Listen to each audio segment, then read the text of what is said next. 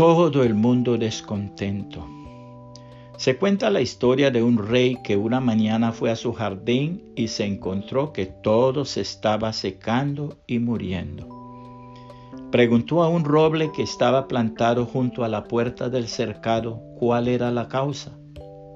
Se encontró con que el roble estaba hastiado de la vida y decidido a morir porque no era tan alto y tan hermoso como el pino.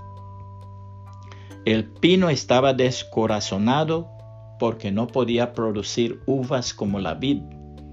La vid estaba desilusionada porque no podía mantenerse erecta y tener frutos hermosos como los del melocotonero. El melocotonero estaba triste porque no daba flores como el geranio. El geranio estaba enojado porque no era fragante como la lila. En fin, esta era la situación de todo lo que había en el jardín. Al llegar a la violeta, vio que su cara estaba tan brillante y tan contenta como siempre. Bueno, linda Violeta, me alegro de encontrar en medio de tanto desaliento una florecita valiente. Tú no pareces estar desanimada en lo más mínimo. No, respondió.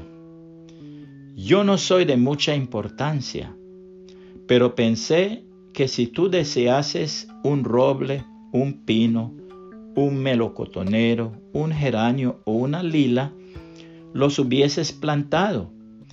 Pero como sabía que tú deseabas una violeta, me he propuesto poner de mi parte todo cuanto pueda para ser tan buena como me sea posible.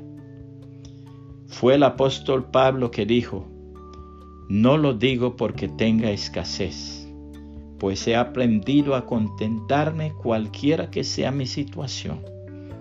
Sé vivir humildemente y sé tener abundancia.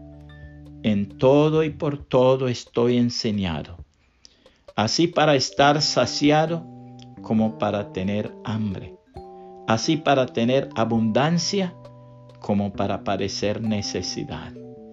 Todo lo puedo en Cristo que me fortalece. Filipenses 4, 11 al 13.